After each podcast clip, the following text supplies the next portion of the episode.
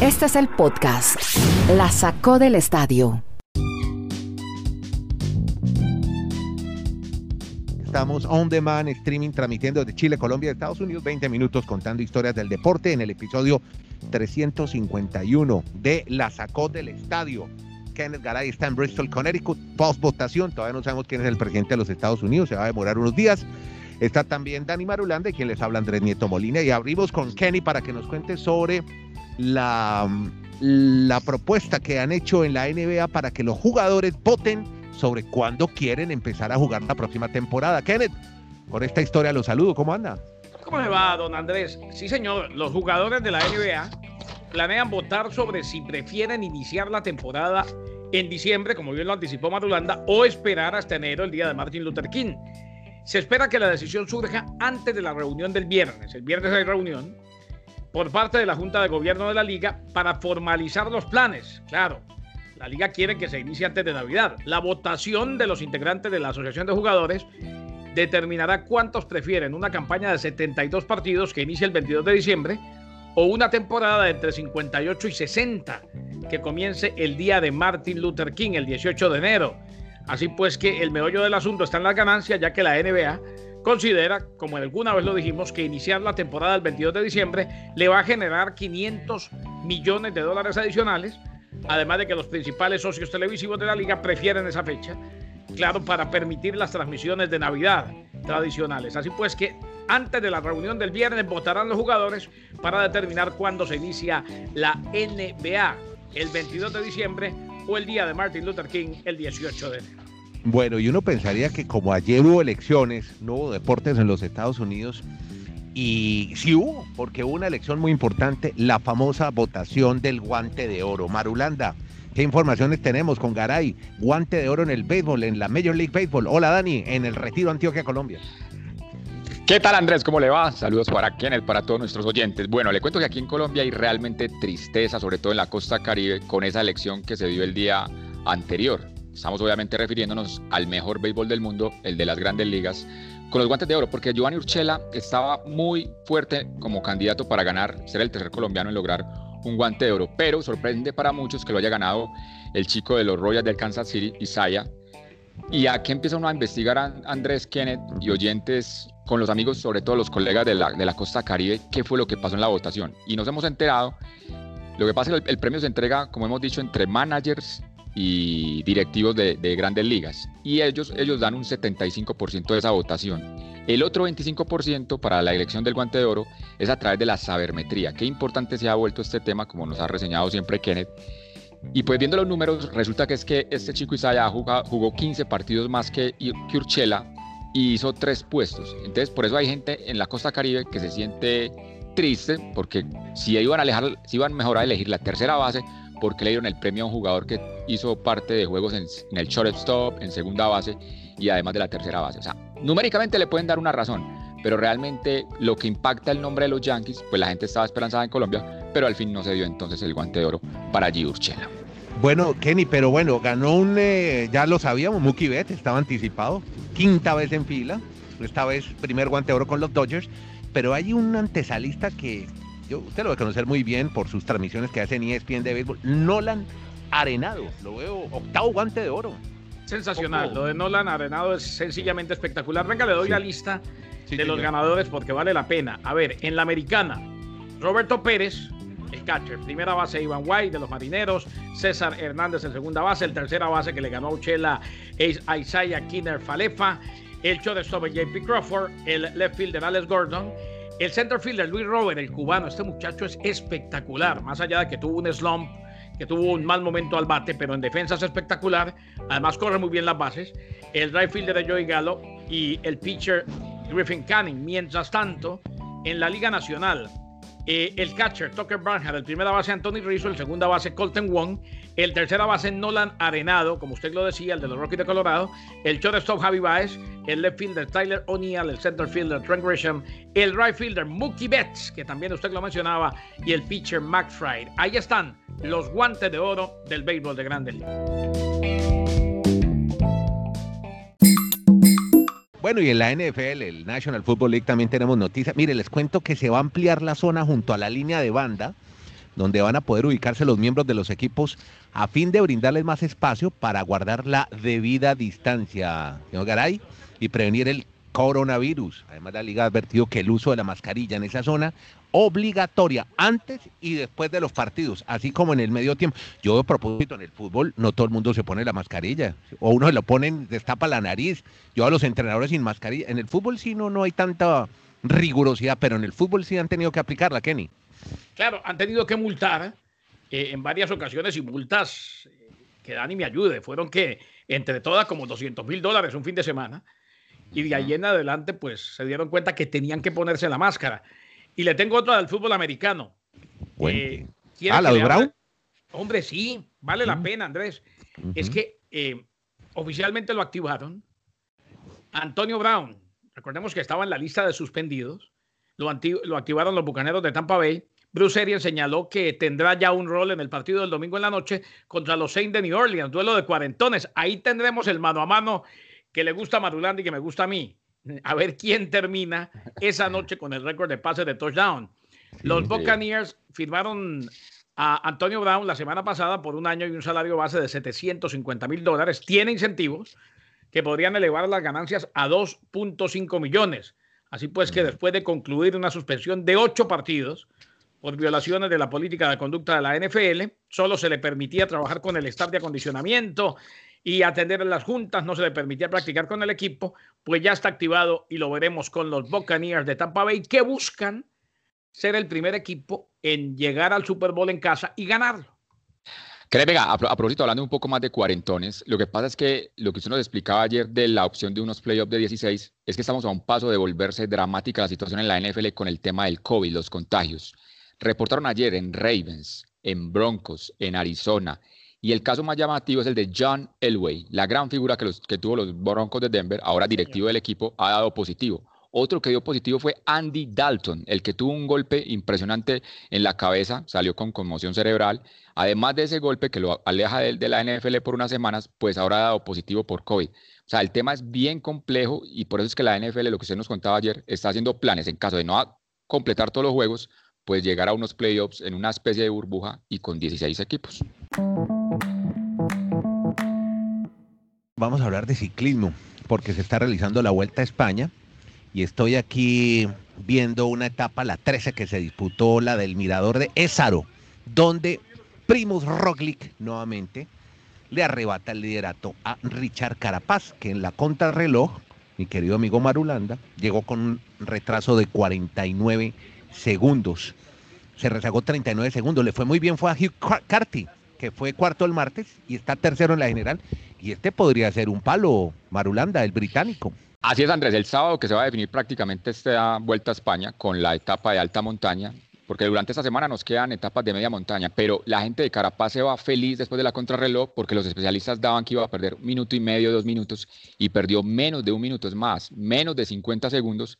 Por eso Carapaz, Hugh Carty van a ser los rivales de Primo Roglic. Pero sabe que a mí me parecería muy triste que Roglic no gane esta vuelta porque es que ha ganado cuatro etapas. O sea, eso es difícil en una, en una carrera de, tres semanas y todavía no, no tenga sentenciada la vuelta. Pero vamos a disfrutar tres días esta semana que restan de media montaña y el sábado, donde se va a definir obviamente esta vuelta a España, entre Hugh Carty, el británico, Richard Carapaz y Primo Roglic. Etapa fuerte de montaña. Esa contrarreloj ayer bien especial, ¿no? Los primeros kilómetros llanos, luego el famoso cambio de bicicleta, eh, y me, hice un déjà vu con la última etapa de la, o la penúltima etapa del Tour de Francia, donde llegó un mm. Roglic descolocado, botando saliva con el casco escuadrado, pero alcanzó a ganar por un segundo.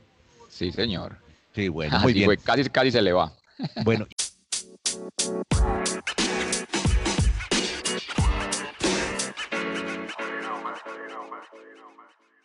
Y hablando de escuadres, hombre, Maradona, Kenny, eh, operado con éxito, ¿no? Tuvo un edema en la cabeza, hay conmoción en la Argentina porque es un, es un coágulo en el cerebro, que es una cosa gravísima, caray.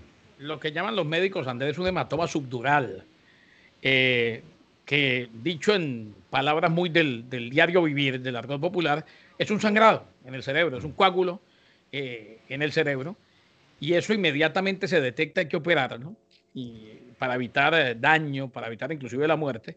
Lo hicieron, parece que fue todo un éxito, pero esta recuperación apenas comienza. Ese cuadro depresivo eh, de Maradona preocupa muchísimo.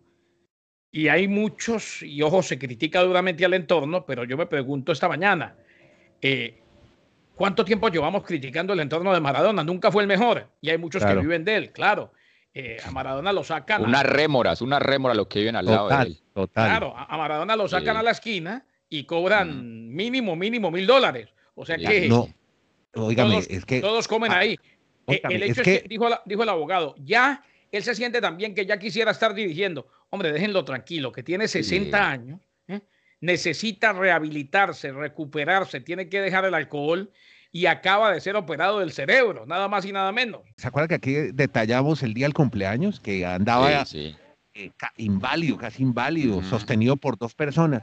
Hombre, yo no sabía que ese día le habían puesto el buzo, el suéter, como quiera decirle, de, de una compañía muy famosa de yacimientos petroleros, IPF, para cobrar una plata por eso. Los amigos le crean full mundos falsos en Instagram. Mejor dicho, están exponiendo a su salud lo están explotando. Todo lo que está pasando con Diego Maradona y mucha gente que dice, como usted dice, la rémora, una pandilla, son unos bandidos los tipos que rodean a Maradona. Yo creo que una de las mejores definiciones que han dado Diego Maradona es el Diego de la gente. O sea, Maradona nunca en su vida va a estar solo, siempre va a tener de todo. Gente que lo apoya, gente que lo critica. Y ahora que esta semana, este mes de octubre tuvimos esas celebraciones tan importantes de Pelé y de Maradona, yo no sé si me va a meter a un tema más espinoso, no sé si me van a cerrar el podcast, pero yo creo que Maradona aquí no le cierras podcast nadie. no hay censura, hágale. a, Maradona siempre, a Maradona siempre lo voy a juzgar, juzgar por lo que hizo dentro de un terreno de juego. Ya la vida personal de cada quien, yo simplemente les hago la reflexión de póngase un mortal a hacer 24 horas de su vida a Maradona a ver cómo es capaz de controlar todo ese mundo que lo ha rodeado a través de su vida. Y pongo el, el, ejemplo con Pelé, que a Pelé lo han manifestado como el hombre perfecto, como el tipo que tuvo las relaciones con la FIFA, con las grandes empresas. Pero si yo les digo, ¿Ustedes están de acuerdo con la frase que dice que la base de una sociedad es la familia o no? Yo sí. Totalmente. Bueno, y entonces a Pele nunca se le criticó, y a mí no me gustaría juzgar eso, pero es que hago ese, paralelo. Pele tuvo tantos hijos que no sabe ni cuántos tuvo, cuántos se le fueron a la cárcel, cuántos están en problemas de narcotráfico, y a él nunca nadie eso se lo, se lo criticó porque tenemos unas sociedades muy machistas y simplemente vieron como enfermito al señor Maradona y a Pelé como un ente más allá de nuestra vida de manera perfecta. Bueno, oye, mire, hablando de futbolistas en desgracia. El editorial de Marulanda, escúchelo todos los 4 de noviembre. No, no, mira, hablando de futbolistas en desgracia, Ryan Giggs, quien lo veía uno tan correcto como jugador del Manchester United, hoy técnico de Gales, y hoy van anda... Saliendo los trapitos al, van saliendo todos los trapitos al sol, ¿qué? Sí, sí, sí, pero es que imagínese que fue detenido en Manchester el domingo, esto fue ya un altercado, y luego pagó una fianza, salió libre, pero ya la Federación de Gales le ha dicho que temporalmente no va a ser el director, el director técnico. Pero Garay, que anda más informado que yo en temas de fútbol mundial, se habla de un supuesto incidente. ¿Qué fue lo que pasó? ¿Algo, de violencia de género? Dicen, dicen que le pegó a una mujer. Eh, no, no clarifican ni especifican si fue la esposa, pero dicen que le pegó a una mujer. Y, claro, él no va a dirigir, como usted decía, Andrés, mientras esta investigación esté abierta. Gales que se enfrenta a los Estados Unidos, entre otros, ahora en fecha FIFA, Lamentable. Eh, eso sí, un pasado intachable y hay que permitir que la investigación se lleve a cabo. Podcast La Sacó del Estadio. En Twitter, arroba La Sacó Podcast.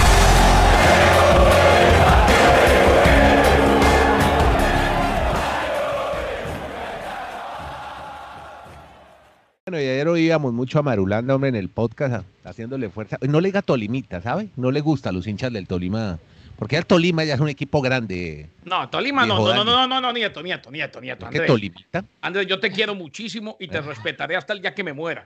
Pero venir a decir que Tolima es un equipo. Tolima puede ganar tres Copas Libertadores seguidas y no será grande. Eso no existe. No, no, no, pero no decirle Tolimita porque es un poquito despectivo con todo lo que ha hecho, ha sido protagonista. No, es que me dijo un amigo, un hincha al Tolima, me llamó a decirme, oiga, es un término dígale a Dani que lo queremos que mucho. Es un dinosaurio. Es, un término, es un término de cariño, de mucho respeto a una organización que ha cambiado mucho en los últimos, ¿qué? 15, 10 años en el fútbol colombiano. Bueno, lamentablemente el Tolima ha quedado eliminado de la Copa Sudamericana. Voy a saludar a mi amigo una vez, Héctor Orozco, abogado de Ibagué, Tolima. Estudié con él en la Javeriana. Él sí es un prestante abogado Yo siempre empecé a estudiar Derecho y me torcí para trabajar con ustedes, pero bueno, aquí estoy feliz. Orozco, eres un dinosaurio. El Tolima es un equipo chico, Tolimita. ¿eh? Hombre, lo que pasa es que se van a preocupar en Colombia porque ya el Tolima, sin competencia internacional, pues puede volver a estar bien peligroso en la liga local y en la Copa también Colombia. Tolima hizo todo para ganar el partido. Unión La Calera, con ese gol de visitante, pues avanza a los octavos de final y deja peado ese torneo al Tolima. Ya en Colombia queda esperar lo que pase esta noche con Atlético Nacional, con el Junior el día de mañana y obviamente el Cali que está más perfilado con Millonarios en esa serie de Copa Suramericana. Oiga, a propósito, me contaron de Nacional que Pompilio lo retienen, no para que dirija el equipo, sino para firmar la planilla, porque es el único autorizado por Conmebol para, para hacer este oficio. O sea, el pobre Pompi Pobre Pompilio. Pobre Pompilio. A mí, a mí me pasa eso y les digo, señores, yo vengo y firmo la planilla, pero por lo demás voy a estar sentado en la cafetería. pobre Pompilio, pobre Pompilio, no lo dejaba mover ni un dedo el señor Osorio y ahora tampoco. pobre Pompilio no, porque ha cobrado muy bien con Osorio el Pompilio. Garay es una muestra de lo que fue la elección ayer en Estados Unidos, solo le importa la economía. En México, ah, no, no, pues trate de vivir sin plata en el mundo capitalista, trate, trate, vaya. el, el, el el, el Pompi, le decía en México, el Pompi. El Pompi. Bueno, señores. No, el, Pompi no, el, ah, Nieto, ahí es donde viene la mala fe, el Pompi, no el Pompi. Venga, y tengo dos datos históricos de la Champions League. Ustedes me dicen que no me gusta hablar de la Champions League, pero esos dos datos por ejemplo, importantes para Fantástico. Ayer sí era para sentarse toda la tarde de televisión. La goleada del Bayern al Salzburgo, la remontada del Madrid. ¡Qué fase de grupos, Dios mío! Ahora sí, Marulanda. Muy bien, muy bien, Nieto. Nieto, eres el mejor. Eres del tolimista. Qué emocionante fase de grupos donde todos los favoritos ganaron. el, tema, el tema es Olympique de Marsella. Olympique de Marsella ha igualado un registro le podemos dar decir anti-récord. 12 partidos consecutivos sin ganar, perdiendo todos los juegos de Champions League. Este equipo francés, que pues en la, en la fase europea le va muy mal. Y el otro detalle es Sergio Ramos. 100 goles llegó ayer con la camiseta del Real Madrid, Sergio Ramos, o sea, un central, un defensor, lateral, diferentes puestos ha, ha cumplido, aunque básicamente central, pues sí llama mucho la atención que en estas épocas tengamos eso es, prácticamente un goleador. Que anote 100 goles siendo un defensor, pues Sergio Ramos sí es el gran líder del Real Madrid.